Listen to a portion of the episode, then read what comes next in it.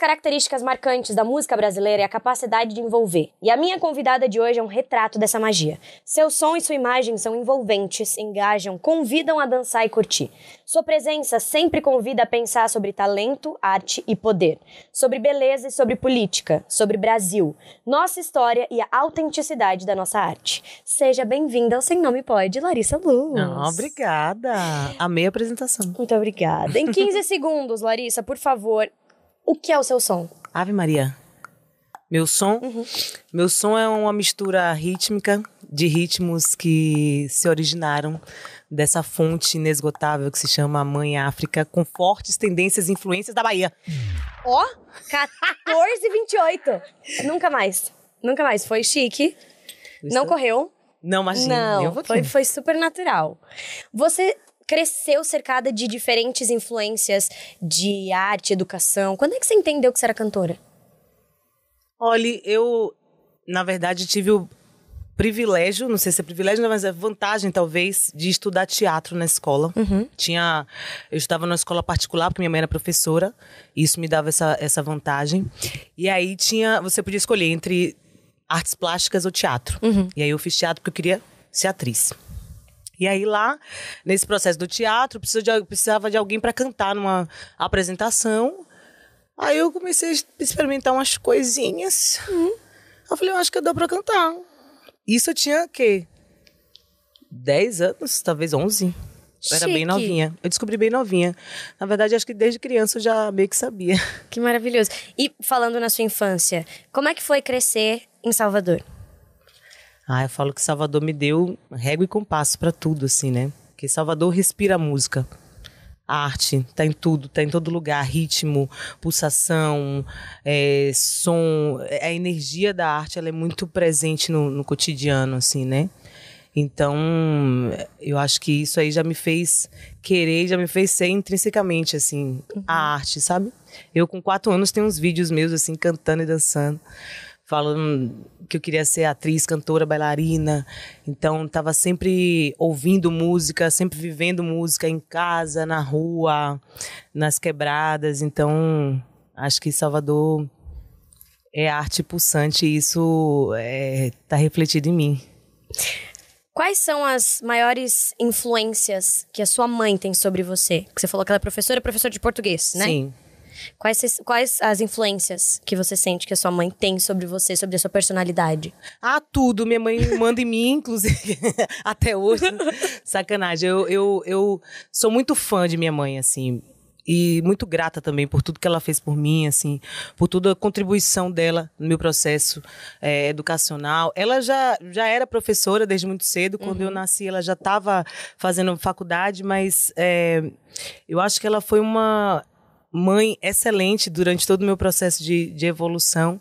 E a literatura mudou assim a rota das coisas para mim, de certa forma. Ela ser professora também poder me proporcionar uma educação é, é, diferente, ter umas escolas é, boas assim, tal, fez diferença. Mas acho que trazer a literatura para minha vida, a poesia, foi um grande marco assim. Eu comecei a escrever com oito anos de idade, depois que veio a melodia. Mas eu comecei a ler e escrever muito cedo. Ela me ensinou a ler muito cedo, né, com joguinhos e tal. Então a literatura veio veio abrindo portas assim, né? Essa para mim é a maior contribuição que ela pode ter dado para mim, acho que de todas, fora todas as outras. que- Sim. É, é, você fala em uma entrevista que com 20 anos te sugeriram procedimentos estéticos e cirurgias plásticas. É, quando é que você começa a se enxergar bonita, porque você é uma mulher linda? É... quando é que você passa a se enxergar bonita além dessa opinião alheia? processo. Pra mim, assim, me ver como uma mulher bonita foi um um longo processo. A gente sabe de todas as dificuldades que a gente perpassa dentro dessa cultura e sociedade que colocam, coloca padrões como exigências, né? Eu lembro que eu era eh, na escola, o povo fazia a lista, né? Das a mais bonita da sala, aí tinha a mais bonita de rosto, a mais bonita de corpo, eu era a mais bonita de corpo. E assim, coisas que a gente vai vivendo ao longo do processo, né? é, que vão deixando cicatrizes, vão deixando amarras, vão deixando marcas e vão dizendo pra gente: você não é bonita assim, você tem que mudar.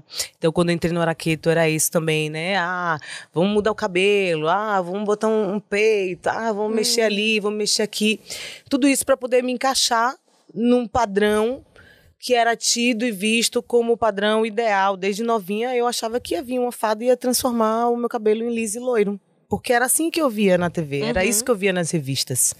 Eu fui uma vez no salão, eu peguei piolho, minha mãe me levou no salão, ah, escolhe um corte. E eu me lembro disso, assim, claramente, que eu abria a revista, olhava todos os cortes, falei, ah, quero esse aqui.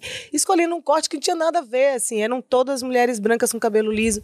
Então, isso, é, a gente está vivendo agora uma mudança é, grande nesse sentido, mas eu vivi e peguei um, momentos bem difíceis em relação a isso, assim. Então, me achar bonita foi um processo que foi que veio com a maturidade, assim, veio com o conhecimento, veio quando eu comecei a ler escritoras, pensadoras, quando eu conheci Bell Hooks, quando eu uhum. conheci Chimamanda e quando eu comecei a me ver mesmo, assim, né, em outros lugares, assim. Mas eu acho que veio junto com o conhecimento, assim. A ideia foi, me fez é, me olhar, me ver com outros olhos. E você sente que hoje em dia a mídia tem feito uma mudança maior em relação a isso? Ou você acha que ainda está muito longe de, de encontrar representatividade de fato? Eu acho que está tudo mudando, né? Uhum. Em relação a isso, mas é, principalmente nós, assim. A mudança que vem de nós, assim. Acho que quando a gente fala de, de racismo, quando a gente fala de de preconceito e do, do, do, olhar dos outros em relação a gente, isso é uma coisa. Mas eu acho que quando a gente muda quando eu paro e começo a me inspirar e a ter referência de mulheres negras que não me foram colocadas como referência e começo a ter outro pensamento em relação à minha existência, tudo em volta vai mudando porque eu me coloco de outra forma. Então, se eu me coloco de outra forma, naturalmente as pessoas vão me ver de outra forma uhum. também. Então, a gente não, a gente não recebe esses estímulos não recebi, acho que agora está começando também a mudar, não recebi essas informações. Quando o Chimamanda fala do perigo de uma única história, é sobre isso. A gente não via isso na escola. A gente não aprende, não estava aprendendo é, é, é, essa história ali onde a gente deveria aprender sabe? Uhum. Então acho que é essa mudança que está começando a se dar e a gente começou a fazer, eu comecei a fazer por minhas próprias vias, entendeu? Uhum. E ir buscando esses conhecimentos, essas mulheres que me eram referências e comecei a me colocar de outra forma. E acho que vem tudo mudando, acho que está mudando por conta disso, porque a gente está mudando. É um movimento que vem de fora para dentro ou de dentro para fora, no caso. Começa acho que de dentro para fora, mudando a gente, nossa estrutura, nosso pensamento, a nossa forma de, de se impor, de se colocar. E aí a gente começa a não aceitar várias coisas a gente começa a impor a nossa opinião, uhum. começa a colocar o nosso gosto, as nossas vontades, dizer isso aqui não tem, isso não me tem, então não, não faço parte, então não quero. Uhum. Então o mercado todo começa a mudar porque vê que as nossas exigências, o nosso padrão de consumo também já não é mais o mesmo. Então tudo vai mudando. Por isso que eu sempre falo, eu fico, gente, a gente tem que também mudar as coisas internamente. Não é fácil. Não é fácil porque são, são coisas que foram entranhadas, assim, em nós, assim, no nosso corpo, né? Eu falo muito disso. Beatriz Nascimento fala sobre mudar o gesto, mudar no corpo. A gente tem. A, a colonização deixou padrões é, é, de, de, exploração no nosso. No nosso gesto. Uhum. Então, mudar isso não é uma coisa simples, mas é um movimento muito nosso também, sabe? Tem uma parte, óbvio, que é, é, é de todo mundo, uhum. né? Porque isso a gente não vai mudar o mundo só, mas tem muita coisa que a gente que a gente precisa fazer por nós assim. É, como é que foi sua primeira vez? De quê? Cantando profissionalmente. Ei, que isso? Não sei, linda. Um problema de família. É, não sei, ué. Brincadeira. Oh. Mas como foi? É, cantando profissionalmente. Cantando profissionalmente. Ó. Oh se eu me lembrar. Eu fiz, na verdade, minha primeira apresentação pública. Uhum. Foi no Dia das Mães. Uhum. Aí eu, me, eu, fazia, eu, eu pedi pra minha mãe fazer curso de canto, né? Uhum. Era canto e teclado. Tudo. Né? Porque eu queria. Sensacional. Tentei e não, não certo, aprendi. Não. Isso. Difícil demais. Terrível. Mas eu vou aprender. Eu sei fingir. Ah, Funciona. Já é boa. Já tô boa aqui, atriz, né? Eu decoro uhum. aqui onde vai a mão. A cara. Concentradíssima. Exatamente. Ah, vou tentar. É ótimo. E aí eu falei, eu quero fazer aula de canto e de teclado. Minha mãe me botou numa aula. Aí, dia das mães, eu, mãe, vai ter apresentação da escola. Aí ela, Uhum. bora que eu tenho aula pra dar. Chegou no shopping, assim, irritadíssima. E aí, a professora me colocou pra fazer essa apresentação era na praça de alimentação do shopping. Eu cantei. Jesus. Foi, menina, a primeira vez que eu ia cantar em público. Aí eu cantei é, A Primeira Vista, de Chico César. Uhum. Minha mãe chorou horrores. Toda emocionada. Falou, meu Deus, você canta A tão... pressa acabou. Acabou tudo. Desmanchou. Não sabia nem que tinha mais aula. Nada. Ah, mas a música faz isso, né? Claro. A música amolece o, o- coraçãozinho das pessoas. Ainda bem cantada, né, Entendeu? menina? Você fala que você é intérprete e não cantora. Qual que é a diferença?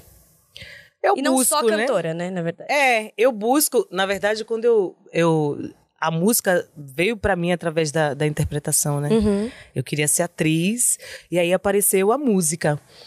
E aí eu acho que, que. Eu sempre achei que a canção, só sendo bem cantada, é uma coisa. Né? E, e- e é muito bonito de ouvir, você ouvir uma pessoa cantando muito bem. Mas eu achava que eu, que eu tinha mais, que eu precisava explorar outras nuances daquilo ali, que não era só cantar bem cantado e bonito e afinado e tecnicamente bem colocado, precisava dizer o que a canção estava dizendo, né? O que, o que tinha, o que continha, ele precisava colocar carga emocional no meu canto. Porque senão, sabe quando a gente vê assim, às vezes você vê uma pessoa cantando, você fala, tá lindo, tá, tá maravilhoso, tá tudo encaixado, tá tudo no lugar, mas pra bater lá dentro, assim, pra atravessar as pessoas, precisa ter uma carga emocional, assim, né? Então eu, eu sempre busquei isso, assim. Eu queria ter, botar sentido no que eu tava cantando. Pra poder fazer que nem Nina, assim, atravessar mesmo, assim, cada um, chegar no coração, assim, das pessoas e transformar. E, ah, eu sou intensa. Chique. É, é, o Araqueto chegou na sua vida, você tinha 19 anos. É. Como ele chegou? Como é que isso aconteceu? Eu fiz um teste. é, nessa época eu cantava já. Aí já, já tinha começado a cantar profissionalmente. aí Eu cantava em hotel, cantava em navio de cruzeiro. Fazia de um tudo, porque eu queria ganhar dinheiro. Claro. Desde novinha. Hum. Minha independência, queria ir, queria ser adulta. E aí eu comecei, aí eu, eu cantava em hotel. Alguém me viu cantando num coreto lá, qualquer do, do hotel, e falou: Vamos fazer um teste. Nessa época eu aceitava de um tudo. Tudo que você me chamasse pra fazer, eu ia. Aniversário de cachorro, batizado de boneca, tudo. Vem aqui cantar, fazer um sonho, bora. Porque eu queria juntar. boneca foi muito Batizado de boneca, fazia Muito também. bom. Do fazer de um tudo. E aí eles me chamaram pra fazer um teste, falou, não falou que banda era. Ah, uma banda, tô cheia de mistério. Aí eu só fui indo porque eu queria trabalhar. Uhum. Pra mim, inclusive, a arte sempre foi nesse lugar, assim, operária da arte. Vambora, queria trabalhar, queria criar. Nunca foi muito assim, ah, eu quero ser famosa, Uhum. quero ser super estrela, Uhum. assim. Era muito assim no lugar de vamos vamos trabalhar. E aí eu fiz o teste, e aí demorou uns dias, a galera falou, ah, é por aqueto e tal. Eu fiz, oi? Ela tem... Tudo bom, lindo? Eu só tenho seis anos. Eu só tenho seis anos, como é que eu vim parar aqui? foi bem assim, porque Tatal, pô, é, Tatal era, sempre foi uma das maiores vozes que eu poderia ter conhecido, assim, da Bahia Uhum. e do Brasil, assim, um dos maiores compositores, compositor de hits e mais hits. Aí eu, gente, mas entrar num lugar de Tatal, como é isso? Assim, né? Uhum. Fiquei morrendo de medo, porque eu não tinha experiência nenhuma. Nunca tinha subido no trio elétrico, nunca tinha cantado pra multidão. Cantava no barzinho, às vezes tinha cinco pessoas, às vezes tinha três. Então não. Mudou um pouquinho só. É, Mudou, tipo, 10 mil pessoas a mais. um pouquinho. 15, 20, Besteira. 100 talvez. É, e você ficou seis anos no Araqueto. Fiquei seis anos. Seis anos. Você não gosta de definir, isso a gente entende muito bem. Mas quais são suas principais influências profissionais? De música? Sim. Ritmicamente ou artistas? O que você quiser compartilhar com a gente. Minhas influências, eu, eu, eu bebo muito dessa fonte que eu falei no começo, assim, né? De ritmos é, de matriz africana. Então, vão de, de Nina Simone, passando por Elsa, que tem toda a presença aí na minha vida. é, de Javan, né? MPB tem esses artistas também. Então, acho que vão meio que nesse sentido, mas eu sou muito do reggae também, de Bob Marley, de Cliff, do, hoje em dia do, Afro, do Afrobeat também, escuto muito. E muita coisa baiana também. Eu cresci ouvindo pagodão, né? Sou da geração Del Claro. é, você citou a Elza Soares, e eu quero entender como foi a experiência de viver Elza num musical.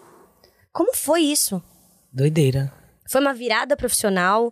Você pensou antes de aceitar? Me conta o processo de como isso aconteceu. Foi, foi doido. Eu falo que a gente foi se, se juntando, se juntando, se juntando, aí virou uma só. Uhum. Porque eu, eu conheci a Elza num, num, num edital, numa uhum. festa. Eu cantei, ela me chamou no cantinho, falou: Ah, vem aqui, quero falar com você, não sei o quê. Eu, meu Deus, Elza Soares. E aí eu chamei ela para fazer participação no disco, no meu, né, Território Conquistado. Uhum. Ela foi, foi super generosa. E aí fui conhecendo, me aproximando, eu ia nos shows dela, ia no camarim e tal. E aí de repente pintou essa ideia. João Falcão já falava assim, eu fiz o Gonzagão a Lenda, um uhum. musical com ele. E ele falava: Nossa, tem uma coisa de Elza aí, né, um rasgado aí, um, um negócio assim, meio Elza Soares. Podia fazer uma a Elsa. Então ele já falava isso. E algumas outras pessoas já falavam também, assim. Uhum. Que via em algum lugar ali uma. As referências que a gente vai claro. pegando, né? E vai, vai transpondo para nossa realidade. E aí pintou a oportunidade de, de fazer, que é com a mesma produtora, a Sarau. Aí ela falou: Ah, Lara, acho que tem que ser você e tal. E eu comecei a estudar mesmo, né? Pra poder aproximar o timbre. Uhum. Uh, ok. E aí eu ia, ficava testando as posições, assistindo os vídeos dela, vendo os trejeitos. Ela ficava me passando: faz assim, ah, que você quer, faz assim. E aí fui testando, testando. E eu não, engraçado que no ensaio eu não, eu não fazia a voz dela assim, né? Eu, que a diretora falou, Larissa, se você não quiser fazer, uhum. é, não precisa. A gente está fazendo uma dramaturgia aqui que possibilita várias coisas. São sete Elsas, cada uma é um pouco de Elsa, então não tem. Aí quando chegou perto de estrear, assim, eu falei, ó, oh, eu vou testar uma voz. Eu tentei fazer uma coisa mais, mais próxima dela, e tem a galera, casa, quer, E aí, e ela mesma ficou bem chocada. Ela, Isso eu que lembro... eu ia perguntar, qual foi a reação dela? Te vendo. O, o, o, empresário dela disse que ela ficava apertando a mão dele, assim, meu Deus, meu Deus, assim, meu Deus, sou eu, sou eu. E eu achei maravilhoso, porque era um pedido dela, ela queria muito se ver ali, ela, ela queria ser, é, é, ser representada nas nuances, assim, né, uhum. né, ter a presença dela. E eu tentei não fazer uma imitação, mas trazer a energia dela, assim. Claro. Fazer uma, uma uma aproximação que tivesse um pouco de mim, um pouco dela, mas que ela olhasse e falasse, meu Deus, sou eu. E, e foi isso que aconteceu. Fiquei muito feliz, assim. É, eu lembro na época que, que ficou em cartaz o quanto as pessoas falavam bem de você. E, e eu conhecia pouco do seu trabalho e o quanto é, é admirado e comentado o quanto você tem um domínio absurdo da sua voz. E isso é um fato. Que como fanzoca. e, e, a gente, todas as vezes que a gente vem trazer um nome, a gente faz uma pesquisa. Eu falo isso nos episódios porque é de fato quando a gente descobre é, é, curiosidades sobre o convidado. E você fala com muita propriedade da sua música. É bonito de ver. Bom, eu quero perguntar sobre a sua carreira solo. Hum. Quando é que vira Araqueto viramos essa página, fechamos esse capítulo, carreira solo. Não, é engraçado, você estava falando, fazendo. É, te pegando da outra pergunta que você uhum. tinha feito, que você estava falando de, dos timbres, né, de dominar a voz. E isso para mim era, eu, meu sonho era fazer dublagem.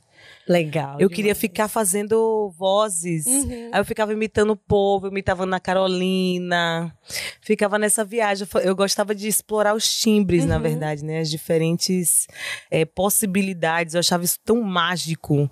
Você conseguir esse domínio que você falou, que é muito de atriz também. Você sabe porque você é atriz, de, de você pegar a voz e colocar ela em vários lugares e, e explorando. Eu acho isso tão, tão fantástico, assim, para mim, os dubladores e, e a galera galera que faz as vozes no nos desenhos, não sei o que. Eu ficava, gente, eu sou fã deles, eu queria conhecer eles, queria fazer isso. Eu amava. E já dublou alguma coisa? Ou ainda não? Não. Galera, por favor. Uf. ok. Entendeu? Hum, é. Carreira solo. Aí, carreira solo. Eu tava no Araqueto, aí eu falei, bom, agora eu acho que eu quero fazer minhas minhas loucuras, minhas viagens, minhas experimentações, porque sempre foi sobre isso. Eu sempre gostei de ter liberdade para experimentar sem amarras. Uhum. Nunca foi muito, ah, o que que o povo quer, tá curtindo? Ah, o que que vai ser sucesso? Ah, onde é que eu vou chegar? Ah, mas e os números? Nunca tive muito domínio nem muita vontade de surfar nisso, assim, era uma coisa meio quero experimentar o raga com, com dance, o dance hall com o samba reggae, quero fazer isso dessa forma. Queria experimentar, entendeu? Uhum. Aí no Araqueto começou, comecei a achar que tava um pouco me limitando, assim, em algum sentido, porque, enfim, né? Claro. Tinha todo um esquema ali, já tinha um- uma história, já tinha um, um caminho. Aí eu falei, galera, Beijo, tchau. E você sente que rolou uma resistência pra sua música? Ou de cara rolou uma galera que se identificou no trabalho solo? nos trabalhos solos? Ah, com certeza. Na verdade, eu acho que misturar coisas e inventar e trazer. é, eu lembro até que tinha uma coisa assim, ah, mas é, qual, qual é o ritmo?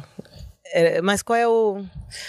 Nos defina alguma coisa. Defina, mas é o quê? Isso é samba, isso é. Eu falo, gente, isso aqui é isso aí que vocês estão ouvindo aí. Ouve aí, gosta, não questiona muito, não. É, mas tem que botar em algum lugar, fia. Vai encaixar onde isso aqui? Eu sei, encaixa aí no, sei lá, World Music. Inventa uma aí no meio. É, tinha um pouco disso, porque isso eu fui aprendendo a lidar com, com o mercado de música, assim, fazendo Uhum. e tentando negociar também comigo mesma, assim, para não me perder de mim, da minha essência, não me perder do que me faz querer estar dentro da arte, que Claro. é fazer arte Uhum. livremente, assim. Então, é, esse para mim é o maior dilema do artista, assim, pelo menos o meu. Ah, concordo. Eu acho que pode ser de muitas cantoras também, porque a gente quer fazer uma coisa, às vezes, quer pirar, fazer nossa parada e é, não, ter que ir linkando com o pensamento que as pessoas querem, que, na verdade, do que a gente acha que as pessoas querem, que na verdade nem é certeza que as pessoas vão querer, entendeu? E pode ser que você dê um tiro no escuro e no final das E contas. no final das contas dê super certo. Total. Então não tem. Que foi o caso. Não tem certeza. Bom, eu quero aproveitar para chamar o Tricotando com Clara. É o seguinte, Hum. peço por favor pra produção, vai vir um chá. Um chá? Um chá. Chá de quê? Inclusive, de camomila, maracujá, Maracujá? e cidreira. Ah. Eu, eu fico com sono, viu? Não, ele não dá. Não dá sono, não? Ah, tá. Por favor, vou te dar esses cards. Tá. Isso aqui é só a título de... A menos que você saiba. Ou não sei, não. Então a gente vai pro chá. é o seguinte, chazinho, te dei os cards. Certo. E aí eu pego meu chá. E aí é o seguinte, pegue seu chá, por favor. Mas é o seguinte, eu vou pedir que você me conte história. Hum. E essas histórias estão Cara dela, gente. nas preocupada. categorias chá de climão, Hum. que pode ser contar uma história de gafes ou de quando o clima pesou. Chá de amizade, contar a história mais maluca que você já viveu com seu melhor amigo ou melhor amiga. Chá de exagero, mentiras sobre você que todo mundo acha que são verdade. Hum. Ou chá de perrengue, confusões em viagem. Isso tudo eu vou contar agora? Você pode escolher uma, você pode contar Ah, tá. várias, você pode fazer o que você quiser. Eu sou Sandra meio prolixa, Nemberg eu veio- demoro eu amo, contando. Eu amo. Sandra Nemberg veio, contou uma de cada categoria. Sério? Não vou ser capaz, vai, ca- vai ficar aqui até amanhã. Mas você pode escolher duas, então. Duas. Pode. E. Quanto mais, melhor. Deixa eu ver. Calma. Vou contar um, um chá de perrengue, então. Amamos. Aí depois eu conto um. Depois eu vejo. Vou vou pensar uma coisa por. Ó, chá de perrengue. Já pode começar contando assim? Fique à vontade. Gente, a história tem duas horas. Vou a resumir. gente gosta. A gente adora. Vou até trocar de perna aqui. Tomando O um outro pé chazinho. dela. dormiu, eu tô de chazinho aqui. Por favor. Não, ó, o chá de perrengue, vou contar uma história dessa época aí do Araqueto, que a gente tava falando dessa época. Uhum. A gente foi fazer um show numa cidadezinha no norte. Aí o pessoal fez assim: vai ter que pegar um barco. Aí você pega um barco e chega lá. Uhum. Aí eu, que lindo, né? Vou pegar um barco ali no Simples. rio. Aí eu achando maravilhoso. Aí fomos, pegamos um avião e tal, aí pegamos um barco. Aí pegou um barco, kikiki, kkk, tira foto, pró, pró, pró, pró, pró. Aí o barco chegou num lugar, falei, chegamos. A galera, não, não chegamos. Vamos pegar outro barco. Eu falei, mas não era um barco só, gente. Não, são, né, tinha outro barco. Enfim. Aí pegou outro barco.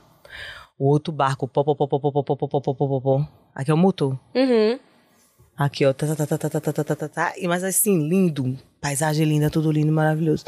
E a gente cá tirando foto. Aí tirando foto, aí outra foto, e pó, pó, pó, pó, pó, pó, pó, pó, e uma E hora. nada. Aí, pó, pó, pó, pó, pó, pó, pó, duas horas. Nada, minha irmãzinha. Daqui a pouco começou a dar aquela fome. Aí gente, vai ver cá, não tem um petisco? um- Hum, não, não tinha. Aí as fotos começaram a. Miou a foto. Miou foto já. Começou. Chega de foto. Chega de foto, aí deu três horas. Mas você tava indo pra onde, mulher? Uma cidade no norte, ali. Pro lado da Amazônia lá, Misericórdia. E você saiu de onde? de Salvador. Sangue de Jesus. Mulher deu quatro horas. Entendi. Deu cinco horas. Deu seis horas, a barriga colando no, no fundo, nas costas. Eu, Jesus, gente, tá ficando escuro de acho. E o show era no dia? Era no dia. Era no dia. Que gostoso. Ficou escuro, o rapazinho do barco veio. Eu falei, sim, mas esse barco não tem. Vai iluminar o rio como? Uhum. Aí ele, não, a gente tem. Aí eu, a gente tem o quê, homem? Como iluminar? Ah, sabe como era a lanterna? Ah. Era o rapazinho na frente do barco, assim, ó. Com duas lanterninhas. Uhum. Eu já, já me vendo já sendo devorada pela cobra, pelo jacaré, já tava já E em que momento você chega, pelo amor de Deus? Depois de quanto tempo? oito horas. De barco? Se isso não é perrengue, eu já não sei mais. Ah, peraí. Debarcou? De barco, mulher, no riozinho. E a questão do enjoo? Não, não teve jogo, não, porque Ah, era um riozinho não, né? bem paradinho. Mas. Mas assim, fome, né, teve. E, e conseguiu antes do show? Ou nem é isso? Ah, teve que ter, né? Teve que ter. Graças a Deus. Mas a menos gente perdeu o, outro, o show do dia seguinte. Porque não tinha como. Perdeu o show do dia seguinte? É. Mas não Na tinha outra, em outra show? cidade. Ah, é- naturalmente. Que esse É. planejamento foi ótimo. Inclusive, vamos deixar para essa pessoa não planejar mais nada. Entendeu? que deu tudo acho que já errado. aposentou, acho, Acho que até. vamos deixar pra Nem lá. tá mais fazendo isso. Por favor, mais uma história. Vamos ver. Chá de exagero? Não sei. História que todo mundo acha que é. Que é chá de amizade. Uhum.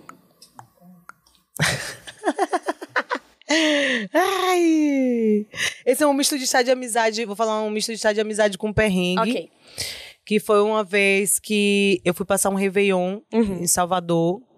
Aí tava meio sem programação, a gente juntou várias mulheres. Falou, vamos fazer um Réveillon das pretas.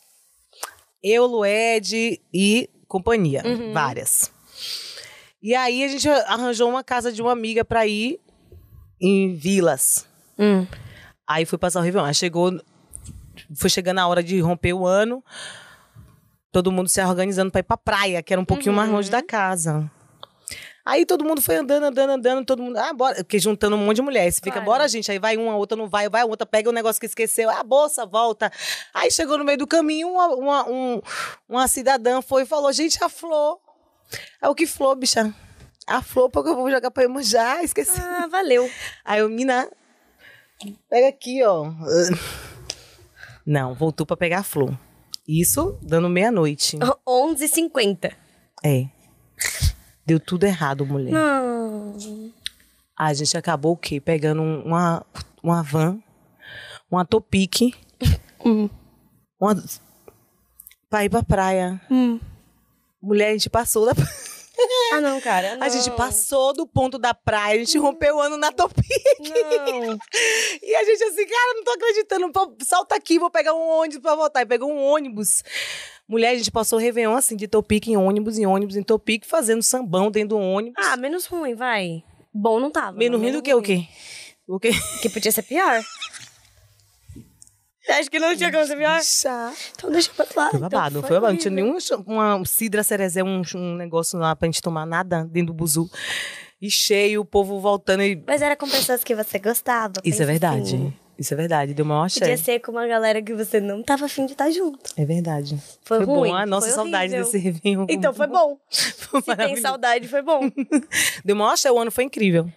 Pronto, então a- vocês estão ouvindo como é que a gente tem que passar a virada do ano? Primeiro tem que Não, esquecer gente. flor, depois tem que pegar... Não faz isso não, gente. Faz isso não. Ah, vai que... Mas assim, a lição é, mesmo que sua virada seja um grande perrengue, seu ano ainda tem chances de ser muito bom. Ano muito bom, nada a ver, gancho. Você foi indicada ao Grammy. Que adorei o gancho. Nada a ver. Ah, ano incrível. ano incrível, eu peguei aqui, nada a ver. Ai! Você foi indicada ao Grammy. Fui, menina. Fui de cada o Grammy. Eu tô aqui até agora no gancho. Não, é que você falou, foi um ano incrível. Conquista, ano incrível. Grammy. Aqui, tudo. Venha. Entendeu? Tudo eu vou achar uma justificativa pra te dar. Nunca vou te Gente, quer ser minha advogada? Pode ser. Não sei se vou conseguir te ajudar tanto. É, então. Mas posso ser? Vamos conversar depois, que Vamos eu, sim, eu sou- eu dou muito trabalho. É, eu fui indicada ao Grammy um ano, foi super, uma grande surpresa, assim, né? Com o Território Conquistado, o disco que a Elza participou. Eu falei, gente, não acreditava. Eu ficava assim, Oxe, tipo, como assim Grammy? Eu, como assim? Grammy! ah!" E fiquei muito feliz, assim, porque eu, não- eu realmente não imaginava. Eu tenho uma questão com prêmio, assim, eu sempre ficava meio. meio assim. Sabe? Não preciso disso. Não, não é nem assim, não preciso, mas tipo assim, eu não queria ter essa. Não, Como é que não eu posso nenhuma falar sem de ser não sobre- preciso. Mas é tipo, é, é- não, Não é quero precisar. Isso. Não é Sabe? isso que vai fazer com que meu trabalho passe a ser alguma coisa. É, porque a gente às vezes acaba criando uma expectativa, acaba criando é, é, uma, uma chancela, criando um, um super valor para uma validação que não vem, e aí a gente se frustra em relação à nossa arte, em relação ao nosso fazer artístico, de uma forma é, cruel com a gente. Isso não, sabe? Eu acho maravilhoso quando eu vejo a Lineker ganhando é, prêmio, quando eu vejo o- os amigos, as amigas ganhando. Eu acho ótimo, a gente vai celebrar, mas não é justo com a gente a gente acreditar que só. Viver em função Viver de. em função de. Sabe? Total. Então eu ficava meio desapegada, assim. Mas quando a gente ganha, a gente gosta. Claro. Ué, a gente não tá vivendo em função, mas se vier, Mas se vier, a gente, celebra. pega e celebra. Ué. E aí eu É, fiquei feliz. E o convite pro Saia Justa? Quando ele aconteceu e como ele aconteceu? Surpresona também. Uhum. Também nunca imaginei. Eu tinha ido como convidada, né? Falar do, do, do documentário do Elza. E aí, não sei. Acho que ali hum, gostaram da minha pessoa. Uhum. Que é bem difícil. É, não sei. Você que falou, aí, simpática. E aí o pessoal falou: ah, a gente tá aqui, tá trocando elenco e tal. É, pra mim, assim, foi uma grande surpresa, porque eu nunca me imaginei nesse lugar. Uhum. Mas, ao mesmo tempo, eu adorei o desafio, assim, porque toda semana estar falando, discorrendo sobre temas relevantes, discorrendo sobre temas que me interessam, Sim. sabe? É, é, apresentando para as pessoas meu ponto de vista em relação a temas que também é uma forma de me apresentar, uma forma das pessoas me conhecerem através da minha ideia, através do meu posicionamento. Eu falei, pô, uma grande oportunidade, bora. Não sei se eu sei fazer, mas bora. Exatamente. É igual aqui. Não sei se eu sei fazer, mas tô fazendo. E Tô descobrindo não, fazendo. aqui você não sabe. Claro que você sabe fazer. Não, eu sei fazer as pessoas chorarem. Isso aqui eu tô experimentando. Entendeu? Pra que aí, se for bom. Mas, é ah, qua- mas não tá no mesmo lugar, não? Tá, assim? mas é só tipo, ah, é- se fizer bem, novidade, Ah, gente. sim, não prometeu nada, Não- entregou tudo. Exatamente. Boa não tem estratégia. como falar que, ai, sou entrevistadora. Sim. Estou experimentando.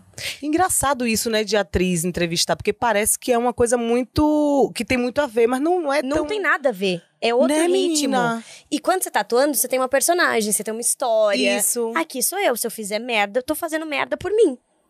Entendeu? E Não pe- tem mas nada. pelo menos é você entrevistando, né? Não é falando. Que lá no Saia Justa era assim, é apresentadora, mas eu tenho que falar. Não, aí. Então, mim, misto de.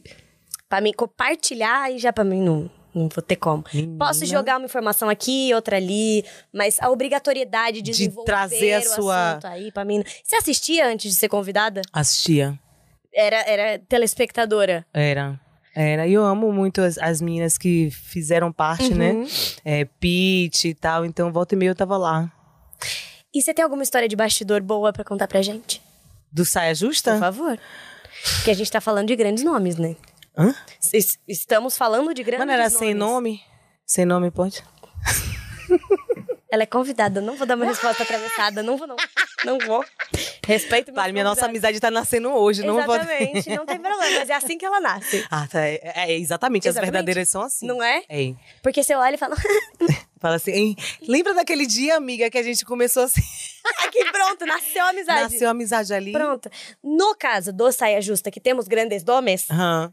existe alguma história do bastidor que você quer compartilhar com a gente? Histórias de que tipo? Boas, ruins, aqui você quiser compartilhar com a gente. Aqui não for comprometedora, é importante, né? Que você ainda tá lá. Sem ser comprometedora, não tenho. Então pode ser comprometedora, se não tem problema. Acho melhor não, porque é comprometedora então no depois caso. você me conta. Pode ser? Gente, no saia justa, os bastidores são os melhores, porque ali nos intervalos, Uhum. eu falo, gente, se filmasse essa reunião de pauta, eu não sei o que ia acontecer com As a daqui gente. também. É, né? As daqui ia dar um ruimzão. Eu tô olhando a cara do povo aqui, tô vendo? Ia dar um ruimzão. Essa reunião de pauta deve ser um babado. Ela não, quase não. Os nomes que surgem a gente fica desenvolvendo. Entende? Não é fofocando. A gente Não. vai desenvolvendo. Discorrendo sobre. Exato. Mas você não concorda comigo? Vocês que estão convidados ali já. Não é melhor fazer fofoca com a pessoa já presente? É. Que ela ali já participa, já, incrementa. participa, Já, já desfaz algumas coisas, já traz mais informações. Pois não é. Os intervalos são incríveis. Meu sonho, de verdade, é que todos os programas que, que existem entrevistas são que os bastidores fossem lançados quando os entrevistadores morressem, sabe? Pra não comprometer ninguém. Quando que. Gente. Quando- Você quer que solte Vai em vida? esperar. Você quer? Você prefere em se eu vida? posso rir disso. Você prefere em vida? Mulher, mas vai esperar eu morrer pra contar essa Mas fofoca. você prefere em vida? Que vaze tudo que aconteceu no bastidor? Eu acho melhor deixar abaixo. Se não for pra ganhar muito dinheiro. Então deixa pra, deixa pra lá. Mas você pode me contar depois que a gente desligar aqui? Eu queria saber algumas coisas. Ai, mas é muito bom. A gente, a gente fofoca muito, assim. E se sente muito à vontade. Acho que com, com o fazer, a gente vai ficando, se sentindo em casa, né? Sim. Eu sempre fui muito low profile, assim, sempre fui muito. Não vou falar. Ai, não vou fal- não posso falar sobre isso. Não, isso aqui é minha vida. Não, isso aqui. Então, é, eu, a- eu falo que a Astrid é que desfaz os, os, os nós em mim pra eu poder falar. Uhum. Porque ela sempre foi, bora, Larissa, bora, fala dessa vida, fala desse boy aí. Tá escondendo essas coisas. Ih, bora, fala da vida aí, fala o quê? E ela tava sempre me, me cutucando Uhum. de uma maneira é, saudável, assim, Sim. óbvio, mas sempre me, Te me- provocando. me provocando pra poder me permitir falar. E isso pra mim foi um grande exercício, porque é, a gente vive uma era que a gente sabe, né, que a gente fala ai fora da curva, como Opa. diz Afonso Romano de Santana, em matéria de amor entrevista, qualquer palavra maldita é fatal, né? Uhum. Então eu ficava assim, cara, não vou falar. Ai, se eu falar isso agora, ai, se eu falar. Então tava sempre nesse lugar e agora eu tô me permitindo falar um pouco mais, assim. Às vezes minhas caras dizem outras coisas, assim. Hum, Digo mesmo. Sabe? Eu, eu sofro desse problema. A também. Fernanda Paz Leme que fala que é incontinência facial. Eu tenho muita. Eu Isso é uma questão. excesso. Gente, a Anitta foi no programa. Pode falar nome ou não? Pode. É, foi no programa e aí é, tem um vídeo que eu tô com a cara assim, olhando de lá. Eu vi que você teve que se justificar. Não, não me justifiquei, não, Não, mas, mas, que o- as pessoas questionaram. Achei. No coisa, o menino foi fazer a entrevista e ficou perguntando, mas e aí? Mas. Mas e aí? Mas e aí, eu, minha gente, pelo amor de Deus. Às vezes eu faço umas caras que eu tô pensando se eu deixei o fogo ligado. E a pessoa tá dizendo, ó, pra ali, aquilo ali, ela tá pensando em alguma coisa ali da pessoa, do convidado, ó. Ela tá julgando. Ela tá julgando. E você tá fazendo uma conta de matemática, tá vendo. No meio, vem. tô pensando naquilo ali que ela falou, me deu um gatilho. Eu comecei a lembrar de outra coisa que tá dentro da minha cabeça. Mas eu acho que eu tenho que fazer uma, um curso aí pra melhorar minha. Aqui, gente. a gente vai na vida. Ou é curso de, de interpretação de, de faces. Mas isso aí, em tese, eu teria que ter feito. E não, não funciona, não. Todo mundo tem que fazer, eu acho. Um Isso pouco. aí, pra mim, eu já abri mão. Dá, tá- dá pra ler na minha testa o que tá se passando Você não dentro. consegue disfarçar? Nada. Mas você não é atriz? Eu sei quando precisa. Mas eu- o meu problema é, eu não sei disfarçar. Hum. E na grande maioria das vezes, eu não tento. Ah, isso aí que é babado. Então, Eu vai ficar que- explícito o que tá se passando na minha Mas cabeça. você nunca passou assim, tipo, a pessoa, você faz uma cara, a pessoa fala assim, ela fez cara agora de, de julgamento, e não era?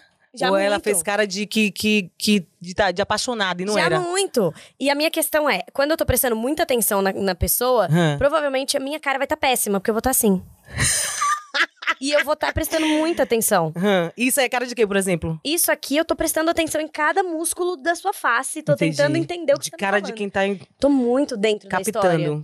E às vezes vai parecer que eu tô achando que você tá falando a maior merda do mundo. Quer dizer, cara Não de é. interessada, Interessada. e tá parecendo que você tá me julgando. Pois é, então vamos pegar o contexto todo. Ou então Uhum. perguntar pro amiguinho: o que, que é essa cara de merda? Cara de cu que isso. Que cara de cu é essa? Conta pra mim. Tu tá achando que tá quem? Vai me olhar assim? Tem uma amiga que foi fazer uma participação uma vez no show que ela entrou no estúdio assim, gente, tô com a cara de cu, mas eu tô amando tudo. Eu falo que eu tô sem carisma. assim, eu chego sem carisma. Carisma não vem. Às vezes eu venho com uma, blusa de, de emoji, assim, ó. Aí eu falo, minha cara é essa, não é essa. Ignore essa. considera essa ó. Exatamente. Exatamente. Tem dia que a gente chega aqui pra gravar e fala, gente, carisma não veio. É, E eu tô assim.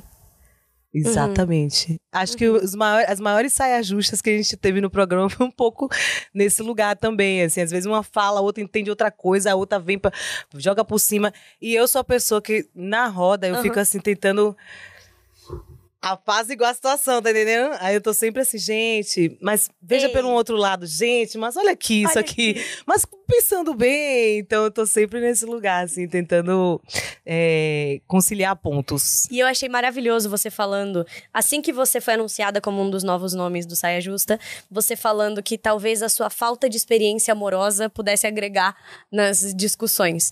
E é genial você falar isso. É genial você estar aberta realmente a falar o que deu certo, o que deu errado. Eu tô aqui pra conversar sobre É, isso. Na verdade é isso. Acho que toda. é, a- toda vivência e até falta de experiência é uma experiência, Uhum. né? Em algum quesito. Então, em algumas coisas eu vou ter experiência, algumas outras coisas não, porque ninguém é experiente em tudo também. Claro. E assim, eu não sou, eu não sou, é, não tô ali pra chancelar ou pra é, tecer pensamentos, é, é, acerca de uma coisa muito, sabe, tipo, eu não vou ter conclusões às vezes. É uma opinião e é uma opinião é, é, baseada no meu ponto de vista Sim. em, em relação a alguma coisa. Que muitas pessoas podem se identificar, outras não. E, na verdade, ali é para isso.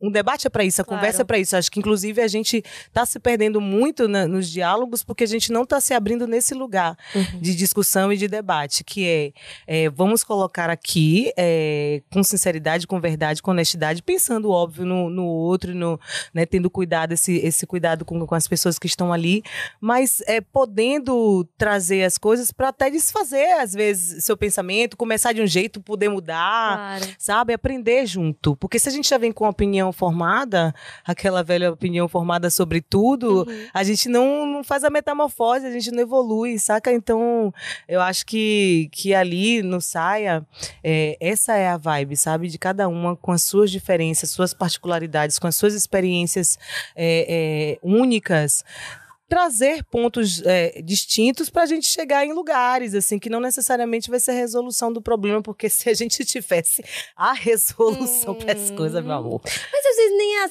a- às vezes a solução nem é resolver. é É só dissecar. Abrir o espaço para conver conversa sobre algum assunto que não é muito conversado Pois é. abrir o, o pensamento para algo que não se é muito pensado Já tá resolvendo. já é uma coisa já é um Já caminho vem uma solução, talvez, pro dia seguinte. exatamente para entrar em processo Exatamente. Às vezes a gente precisa chegar no processo. isso E da onde você tira inspiração pros seus looks? Porque a gente vê sempre que você entrega muito. Ah, obrigada. No saia, na vida, no detal. Rolou detal, tá, gente? Pra quem não sabe, rolou detal. rolou detal Dia 7 de setembro. foi Mara Me conte, de onde vem? Olha, essa relação com a moda é uma coisa até nova, eu acho, pra mim, assim.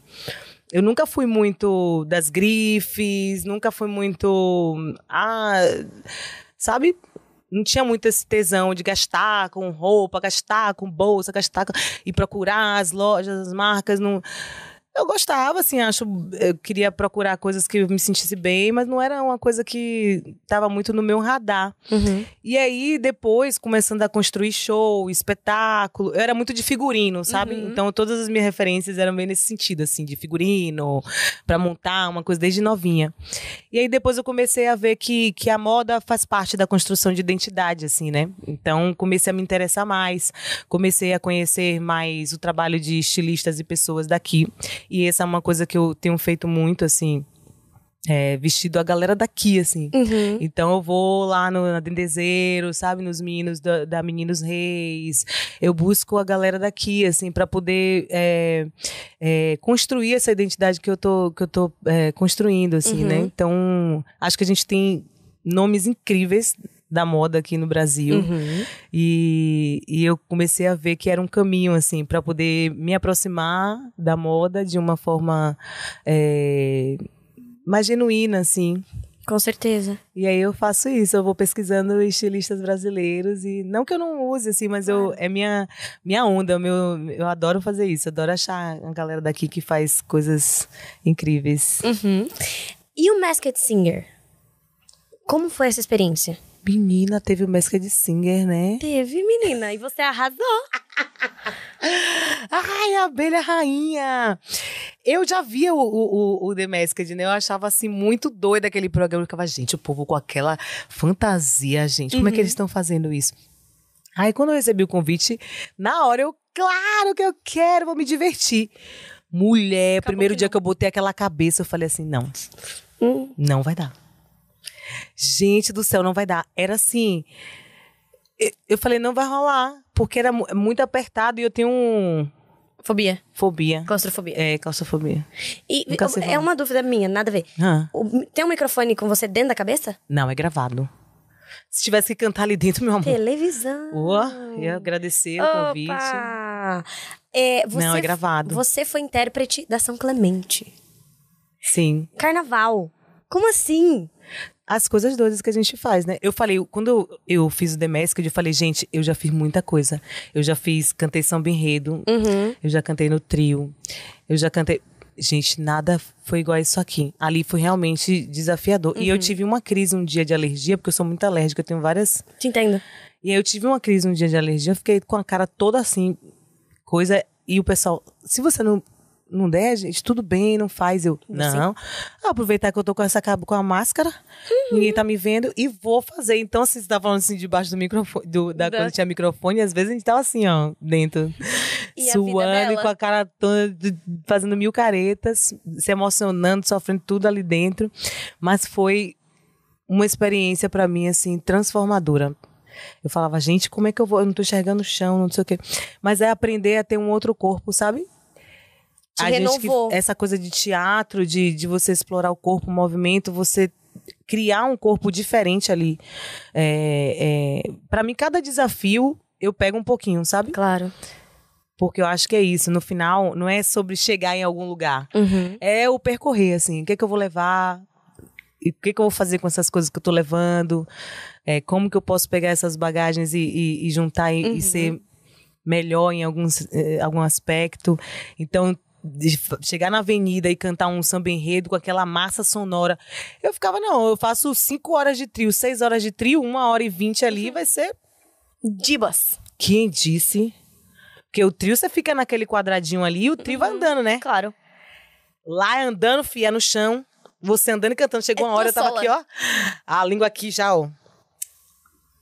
Morri. Importante é que deu tudo certo. O importante é a experiência. Mas foi incrível, assim, muito, muito emocionante, assim, ver aquela massa sonora, o tambor vibrando, assim, dentro mesmo, aquela quantidade, aquelas pessoas todas, assim, e as alegorias, eu me sentia, assim, é, é, no mundo mágico, assim, é muito bonito, Eu não né? consigo nem imaginar. É muito bonito, é muito, muito, muito. E mexe num lugar muito ancestral, assim, né? Uhum. É, nosso, é nossa história aquilo ali, sabe? É, o carnaval, o samba, a- a- a- os, os tambores, aquilo tudo mexe num lugar muito, muito intrínseco, muito de raiz, assim, né? Uhum. Então eu me sentia muito abastecida fazendo tudo aquilo. Quando é que você se sente famosa? Quando, em que momento você se falou, hum, sou famosa?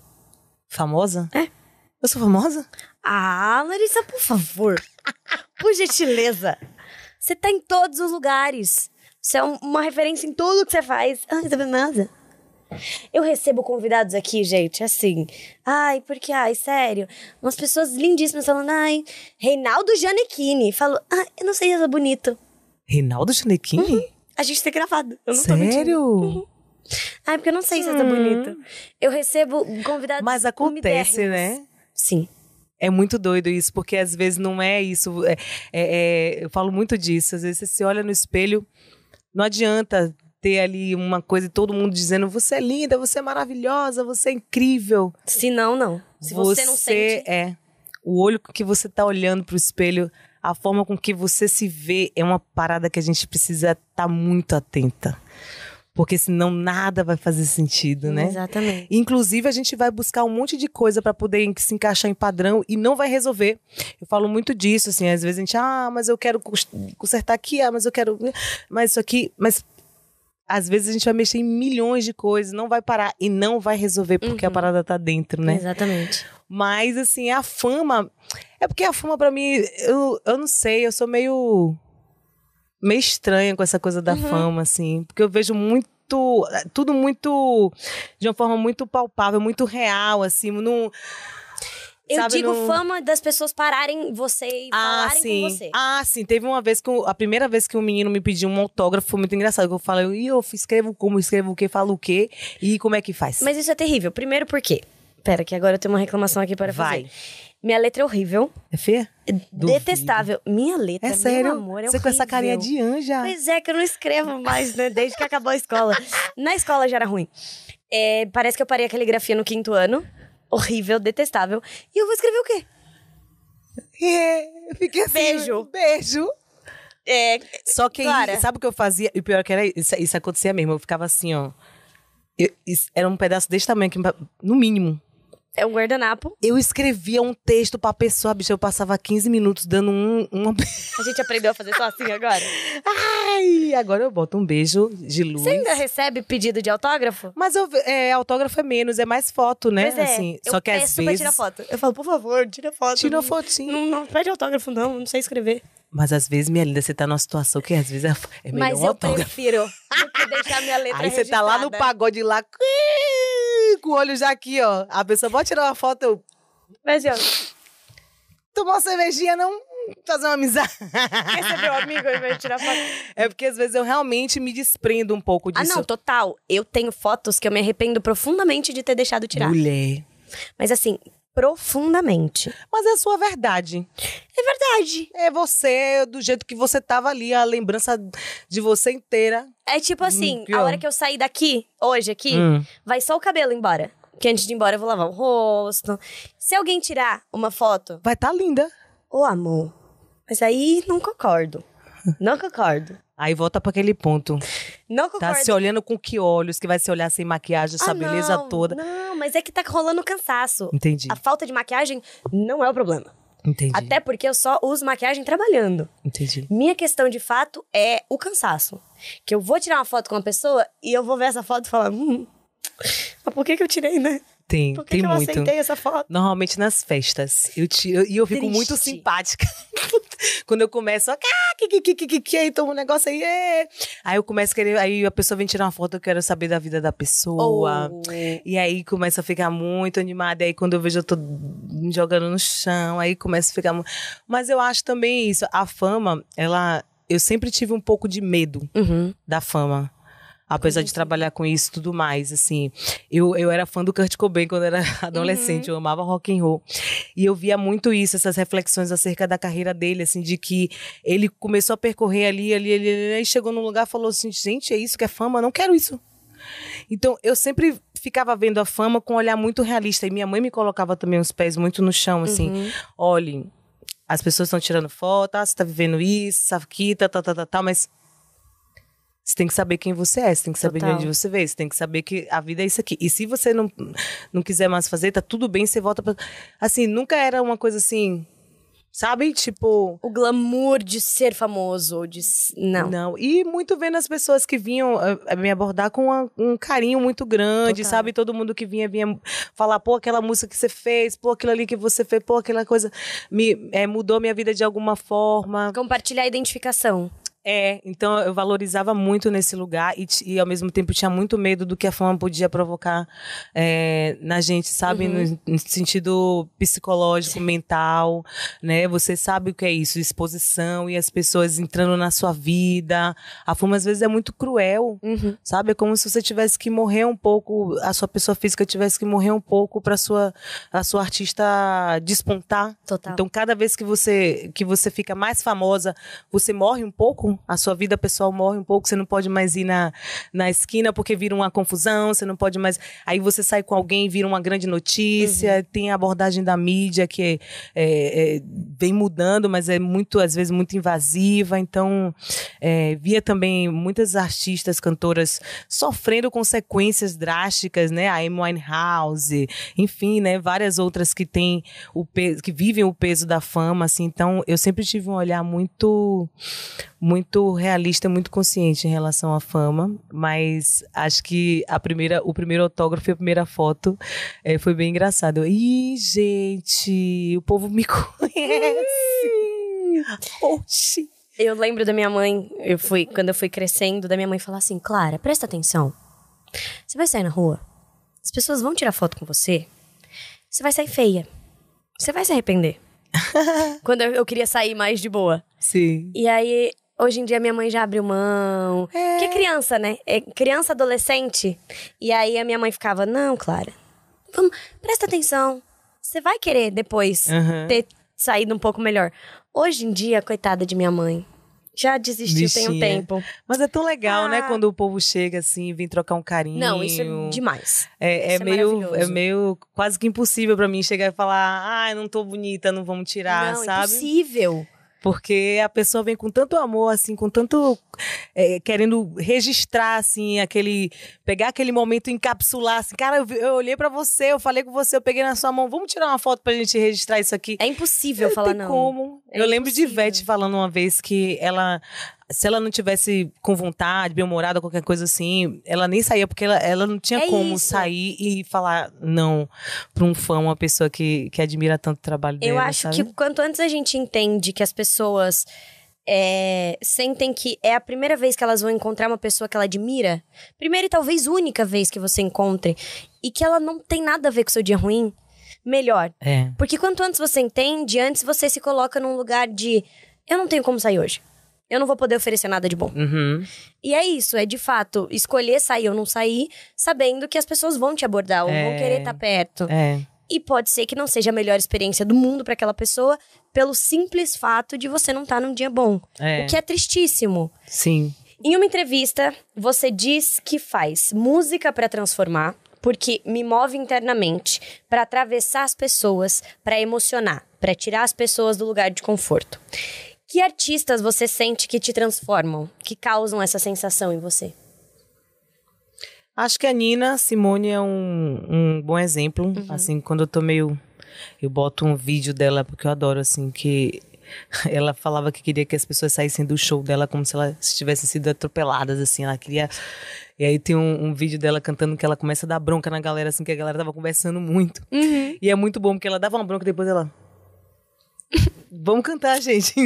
E, era, e, e a comunicação dela é, com as pessoas, as entrevistas, o que ela falava, a forma com que ela se colocava, né, a, a reflexão do tempo dela, como ela dizia, né, que todo artista tinha que refletir o seu tempo e, e tudo que ela transgrediu para poder ser ela, acho que isso tudo me mexe comigo num lugar muito especial, assim, não só a música e a voz e a potência que chega junto com a voz e a performance, mas é, o que tem por trás disso, uhum. né? A, a, a, a gana por vencer, por driblar os obstáculos, os desafios. Então, Nina é um grande, um grande exemplo, me move muito. Vai ter show do Kendrick Lamar, eu tô muito animada, uhum. porque eu sou muito fã, assim, acho que ele cria performances absurdas no palco, assim mas sou fã também de Milton Nascimento, assim, eu gravei algumas coisas dele, dele agora para para um projeto e assim, eu fiquei caramba, né, gente, o Milton fez isso aqui naquela época ali e músicas assim num lugar muito inusitado, assim, rompendo com tudo que é de, de forma, de padrão, de, de caminho que a gente imagina que seja. Ele ia lá e fazer o que tinha que fazer, o que estava dentro e batia em todo mundo, assim, reverberava. Então, sou muito fã dele uhum, também. Claro. É, antes de te perguntar quais são as coisas que você está ouvindo atualmente, quais são as suas inspirações e projetos futuros, quero que você nos conte do capítulo São Paulo, que agora você mora em São Paulo. Moro, mas tem uma casa em Nova York também. Então tá. Então me conta. Tem uma em tem ouvido. Salvador, tem uma no Rio de Janeiro, Ah. se vocês quiserem. Eu, assim, eu posso estar em qualquer lugar do Brasil e do mundo. Não tem... Então tá, então desculpa, né, gente? Eu só... só- Estou em trânsito, ó, sou atlântica. Você, antes de vir pra São Paulo, você estava morando em Salvador ainda? No Rio. No Rio. Ah, Morei então eu ia falar. Eu ia falar que a mudança não tinha sido. Tinha sido muito drástica de Salvador pra São Paulo.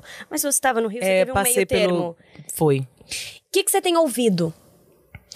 Ah, eu tô ouvindo muito Afrobeat, assim, Burna Boy, Tiwa Savage, Uhum. tenho ouvido bastante, assim, tem me, me, me, me, me tocado. Essas playlists de Afrobeat, tô en- entrando em todas. E assistido? Séries, novelas? Ai, tô assistindo um monte de coisa. Hum. Conta pra gente. Mas pode falar assim. À vontade. A gente fala o nome de tudo, tá? Fica à vontade. Filme. É verdade! É verdade! X vídeos, mentira. Esse não. Esse melhor não. Brincadeira. Eu assisti ultimamente Cangaço Novo, eu amei. Eu preciso ver. Tô vendo coisas maravilhosas, ouvindo muito, coisas maravilhosas. muito, muito, muito grande, assim, a parada em todos os sentidos, elenco incrível, assim, fiquei chocada, muito bom. É, assisti, pode ser brasileiro ou À gringo, vontade. tanto faz?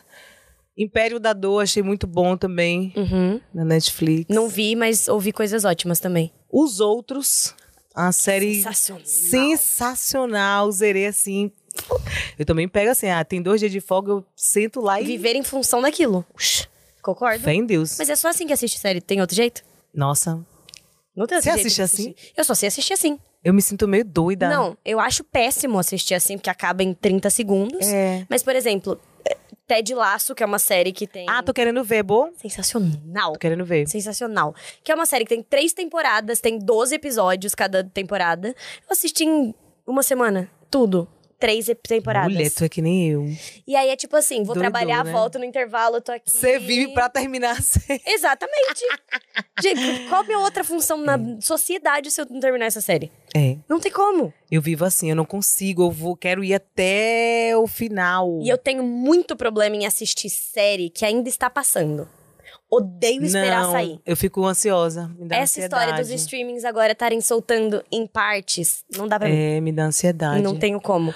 Os outros eu comecei a assistir, aí eu parei, aí minha mãe continuou, aí minha mãe me dava todos os spoilers possíveis, aí começou a assistir minha mãe, meu irmão e meu pai, eu falei, não vou ter que assistir. Aí eu tive que terminar depois, mas depois já tinha acabado tudo. É. Esperar semanalmente, impossível pra mim. Mas é doido também, porque a gente. É uma parada que, assim. É você que grava e sabe também disso, que você vai gravar uma série, você passa quanto tempo gravando uma série? Não, isso é triste. A gente não vai falar sobre isso. Ah, entendeu? três, Você tá falando aí do meses. ponto de vista de quem assiste, minha linda. Mas da galera que tá ralando lá pra, A gente passa pra três, quatro fazer meses. três meses, quatro meses, aí a pessoa senta, a, a, a- queridinha senta pra assistir em cinco horas, assiste a série Eu toda. Eu não devia incentivar, mas é verdade. Mas é verdade, a gente quer assistir. Porque quando é boa, a gente Exato. mergulha no. E aí você quer me dizer o seguinte: ver um gancho bom eu tenho que esperar? Pra ver daqui uma semana? Não vai dar. É, dá um tempo. Já tem que assistir. Eu gosto de novela. O gancho ainda tem que esperar o dia seguinte. Não, gente. Não, não dá pra mim. Demoro três meses pra fazer? É. Demoro três meses pra fazer, mas, vou, assistir, em três horas. As pessoas têm que Você tem que uma coisa propriedade, não tem você. isso. É, Uma coisa não tem absolutamente nada a ver com a outra. O você que tempo- pode falar. Mas aí envolve muita gente, pós-produção. Eu só envolve eu sentar e assistir. Entendeu? Entendeu? Então ela de que tá mim. dizendo aí, viu, gente? Se vocês quiserem consumir a Faz série. isso não, gente. em três Assiste, horas, Assiste, assiste porque aí a mesmo. pessoa começa assim, assiste em três horas. Acabou as três horas, começa o pra gente, assim, é pra gente que faz. Mas vem quando a próxima temporada? Mas e qual que é a data de estreia? É, mulher. Eu sei lá, não sei nem quando eu vou gravar. Mulher, você passou meses gravando, aí estreia, a pessoa assiste em três horas e fala, e a segunda temporada? Você. É tipo, de- é, você não tem como gostar só dessa por enquanto. A gente vai querer uma segunda, mas. É que a espera. velocidade de consumo tá alta mesmo, Tá assim, muito. né? Não só das, das séries, da, da música tá a mesma coisa. Você não pode lançar uma coisa e esperar. E- Você não pode ter o processo, né? Você tem que ter tudo pronto Ah, vai já. viver o disco agora. Não, linda. Viva, mas cadê o próximo? E a próxima? E a novidade? E... Mas sim, mas tem muitas séries incríveis sendo lançadas. Uhum. Muito filme bom. Qual que é o seu processo criativo? Ah, varia, assim. Às vezes vem a letra antes, aí depois eu coloco melodia. Às vezes, eu- porque eu produzo também Sim. música, né? No live, no Ebiton Live e tal. Então, às vezes eu ligo ali o programa, começa a ver um, vir uma frase, vem uma coisa, às vezes senta no piano, começa a vir uma, uma melodiazinha, e aí depois coloca a letra. Às vezes pede uma letra de alguém, alguém manda uma poesia. Às vezes eu mando uma poesia pra alguém musicar. Gente, acho muito chique quem tem esse dom. É meio aleatório, assim, shuffle. É um cérebro que funciona diferenciado, né? É. É nada. Um caos, né? Aquele modo de funcionamento Vamos caótico. sofisticar? Vamos. É diferenciado. É um modo diferenciado. Diferenciado. É diferenciado. Vai falar que é caótico? Jamais, Não. gente. Cabeça de artista funciona sempre super bem. Sabe? Aí você chega até aquela bagunça, assim, você fala, isso aqui é minha forma de me organizar. Não, se vê isso aqui. Se alguém vir isso aqui, no primeiro momento que chega pra mim, que eu risco todo, aqui só tá impresso, bonitinho, colado, pra eu acompanhar. Quando chega a primeira pesquisa, e eu gosto de escrever. Eu gosto de riscar, eu imprimo, risco, risco, risco, risco. Falo, não, isso aqui vai fazer assim, isso aqui aqui, isso aqui. Entendeu? Chega aqui, cérebro já tá organizado de uma outra forma. É. E ainda assim vai mudar tudo. Porque aí tem Ah, esse risco. mudança. Sempre. Não, não é um risco. É uma é realidade. Uma certeza, é uma realidade. Eu amo. Que é tipo assim, não, antecipa o quadro. Não muda isso aqui. E quando é sete? Que trazem uma cena de um dia. Daqui. A gente tem uma cena roteirizada para daqui 10 dias. Ah. E aí trazem pro dia de hoje, porque tá no mesmo cenário. Ai. E aí você tem que decorar E a em 30 cabeça? Ah, Você decora assim? eu rápido? decoro. Porque eu já tenho. Quando eu começo um projeto, eu já tenho tudo. é, não decorado, óbvio. Mas eu já li algumas vezes. Então eu tenho ideia de todos os textos. Até porque eu sempre vou ler com atenção no que eu tô fazendo. Então, Sim. em algum lugar do meu cérebro ele existe. Onde eu só vou identificar na hora. Mas se eu precisar trazer, é tipo repetição. Gente, mas eu acho isso muito doido, né? Porque essa coisa de atriz eu, eu faço, mas assim, é tudo muito novo pra mim no, no audiovisual. Uhum. Comecei a fazer agora, assim, eu fiz o, o, o filme de Lázaro e tal, mas não, não é uma coisa que eu fiz muito. Sim. Fiz teatro, mas não muito no audiovisual. Eu ficava assim, gente, mas e aí? Aí, aí chorou, acabou a cena aí, faz de novo. Oxi! É, e faz de novo? Sim. É emoção de novo? Sim. Exatamente. E eu, minha gente, pelo amor de Deus. Aí a gente Olha. Não, mas é tudo truque. A gente vai aprendendo no truque que Ah. é sempre melhor chorar no seu close. Você chora pro coleguinha, porque não, não tem Você se nada mais... emociona legal, mas só vai dar mesmo Vai dar de 100% tudo quando tiver a, a sua câmera. No seu close. Você tá dando... Aprendendo com Você cara. tá dando é, tudo que você pode de emoção pro seu coleguinha, você Pra tá ajudando, fazer. porque também vamos, não vamos ser filhas da putas. Sim, Mas você só vai se entregar 100%. na sua câmera. Ah, choro, nariz entupido na sua câmera. Que babado. Ué, é aprender. Você e vai ter a que fazer feta 58 te atinge? Eu quero fazer a pergunta Fique entrevista. à vontade. Fique à vontade. Do nada eu tô entrevistando a Não tem problema nenhum. bicha. Acho chique. Não, porque eu, eu fiquei curiosa mesmo, tipo, de, da- do que afeta o seu pessoal, porque eu tenho uma amiga que é atriz mesmo, eu fico mulher, eu fui assistir a série dela, que inclusive é uma que eu indico também, que é a Irmandade Sim. de Naruna. Que é maravilhosa. Aí eu, mulher, eu assisti, eu ficava, mulher, como é que você aguenta e fica de boa depois? Mas é tudo muito técnico. Pelo menos no meu caso, é tudo muito técnico. Então, tipo, se você leva em consideração que você vai ter que fazer aquilo um milhão de vezes e você vai ter que acessar aquela emoção um milhão de vezes, se você ficar cutucando ferida, se você procurar sensação em você, você vai se machucar. Sim. Eu acho que, principalmente por eu ter começado muito cedo e quando eu entendi o que eu tava fazendo, eu já estava fazendo, eu acho que chega num lugar de que é automático. Eu conheço a sensação do choro, mas eu não preciso cavucar o que tem dentro de mim pra acessar. Uhum. A sensação do choro você conhece. E existem também técnicas. Existe respiração, existe concentração, existe gente que olha pra luz e deixa o olho arder e chora. Menina. Todo tipo de tática. Se você tá cansado, principalmente. Tem o cristal japonês que as pessoas usam. Eu nunca consegui, porque todas as vezes o cristal japonês ele vai secando o meu olho. Mas, Mas bota o, bota o existe- cristal no olho. não, existe o que passa, que é uma pastinha e você passa embaixo do olho, só que aí o olho já vai ficar molhado. E existe como se fosse uma pedra. Eu tô com um papelzinho na mão, gente. É como se fosse uma pedra. Você coloca perto do, do coração, do peito, no meio do peito, no caso de, de quem tem peito, Hum. e aquilo vai subindo, vai fazendo arder. Que babado. É, não, tem técnica pra tudo. Só que eu é, nasci, Gente. vou dizer, privilegiada com o fato de que nada me ajuda. Eu tenho que me concentrar. E chorar mesmo. E chorar mesmo. Não Dá uma choradinha pra ir pro. Quer que meu olho mareje? Mareja. Ai, brincadeira, não precisa gastar Eu tenho uma amiga que fala, chora. Faço. Que onda, né, menina? E é isso aqui, ó. É aqui.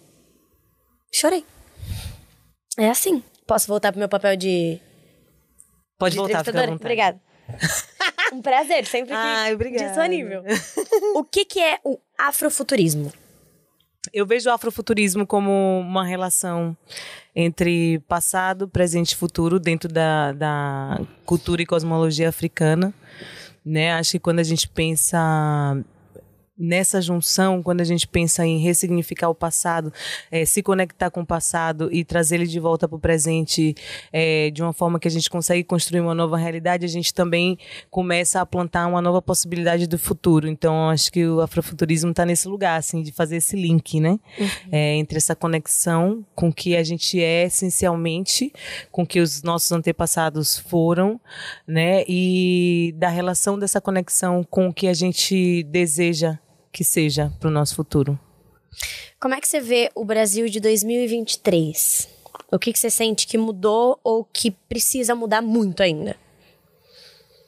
Eu sinto que a gente está num lugar diferente, assim, quando eu falo né, em relação a nós, o povo preto, eu acho que a gente está começando é, há um tempo a viver um, um outro caminho em relação ao conhecimento da nossa essência, da nossa história, da real história sobre nós, a história que não nos foi contada. Então isso tem mudado muito a nossa a nossa forma de viver o presente e o que eu falei, né? Então e também abre nossa, nossas possibilidades para o futuro, assim. Então acho que que hoje a gente tem outros acessos a essas pensadoras, a essas, a essas ativistas, esses ativistas que abriram caminho para que coisas acontecessem ao nosso favor.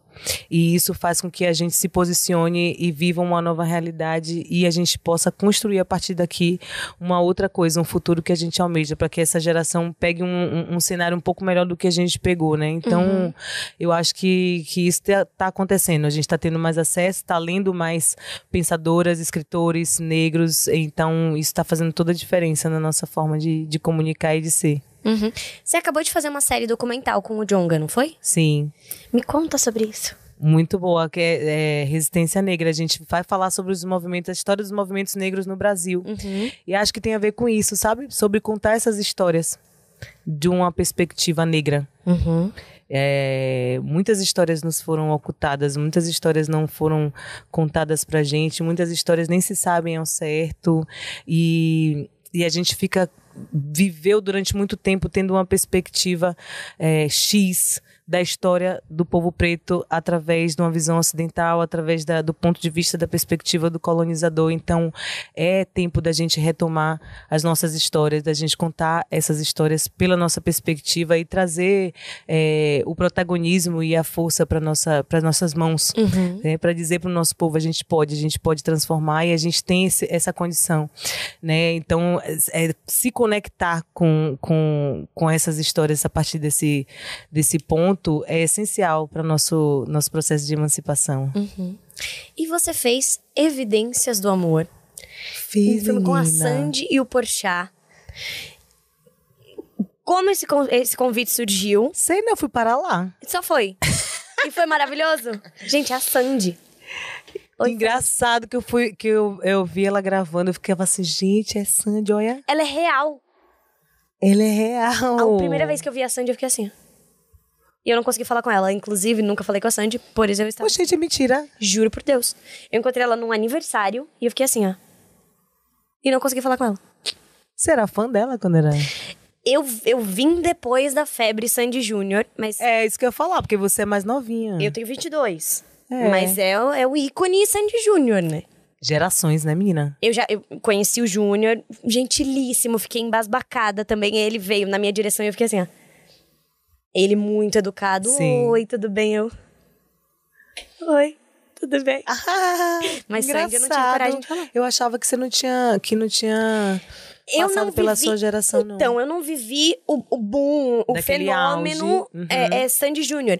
Mas eles são pessoas que eu acho que causa impacto. Durante muitos anos, né? Exato. Total. Causa impacto em quem quer que seja. É. Então, é, é- é- são pessoas e nomes e figuras da, da nossa cultura e, e do audiovisual, que quer que seja, da música, que são impactantes independentemente da geração. Sim. Então, é, é chocante, de É, qualquer foi forma, olhar muito, essas pessoas. muito grande, assim, o que, o que eles fizeram, né? Tanto Te interrompi completamente Não, mas era isso mesmo. E, e Tá dentro do assunto, porque é sobre isso, né? E aí eu fui convidada pra fazer a chefe do, do personagem do Porchat. Uhum. E é difícil contracenar com o Porchat, né? Porque você quer rir Eu o tempo imagino. todo. Eu imagino. Que ele é muito engraçado, assim, muito... E eu fui descob... eu falei que eu ia fazer um dossiê, porque eu fui descobrindo várias coisas sobre ele Uhum. nos intervalos, assim, da, da gravação. Aí ele ficava pesquisando coisas aleatórias, assim, entre uma cena e outra. Eu ficava, gente, você... Você é estranho. Seu cérebro funciona Seu diferenciado. cérebro é diferenciado, mas foi muito bom. Eu tenho vivido várias coisas assim novas no audiovisual. Vai sair também uma participação que eu fiz pequena no, no filme do Mussum. Uhum. Eu fiz Elsa na a- bem na época bem antiga assim. E foi e tem sido muito bom aprender esse esse mundo, esse mundo assim, sabe? Porque pra mim é tudo muito novo. E eu tô amando. É doido, né, esse universo. Ele é. É difícil, Ele é intenso, às vezes você olha e fala, gente, Não vou aguentar. não vou aguentar isso não.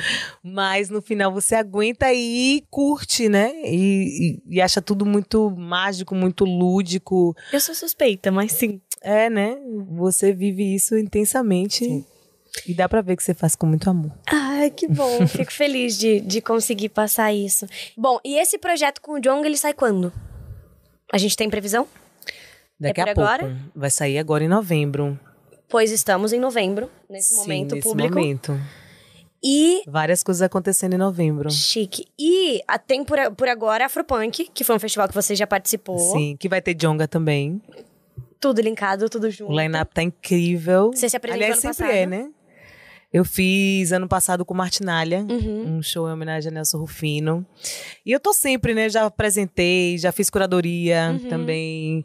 Eu sou fã do Afropunk há muito tempo, né? Então tive a oportunidade de me conectar com o festival num lugar muito especial, assim, de criação, de, de contribuição.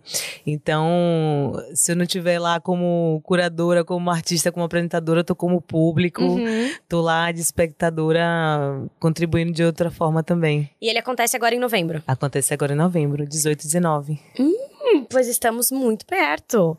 Estamos nos encaminhando para o fim desse programa. Ah, Eu não, não gostaria de chegar nesse momento, mas eu tenho me senti em pedidos. casa. Eu também. Que bom que eu te recebi bem. de comadre, me recebeu muito bem. Graças a Deus. por último, por penúltimo, por penúltimo. Eu quero que você, em um minuto, porque esse é o minuto da sabedoria. Esqueci de inserir o quadro. Esse é o minuto da sabedoria e eu quero, por favor, que em um minuto você deixe uma mensagem para as espectadoras que querem fazer o que você faz. Faço não, linda. Brincadeira, É válido. começa, com- É válido. é válido, vai que, né? começa de novo. eu. Eu acho que pra fazer qualquer coisa, não só o que eu faço, é, todo mundo precisa se conectar com o que você é essencialmente. Pra gente não fazer nada que tá para além do que a gente precisa, do que a gente é. Acho que ser o que a gente é é a grande missão da vida. Então, é, se fosse fazer o que eu faço ou qualquer outra coisa, você vai saber, você vai descobrir que seja assim.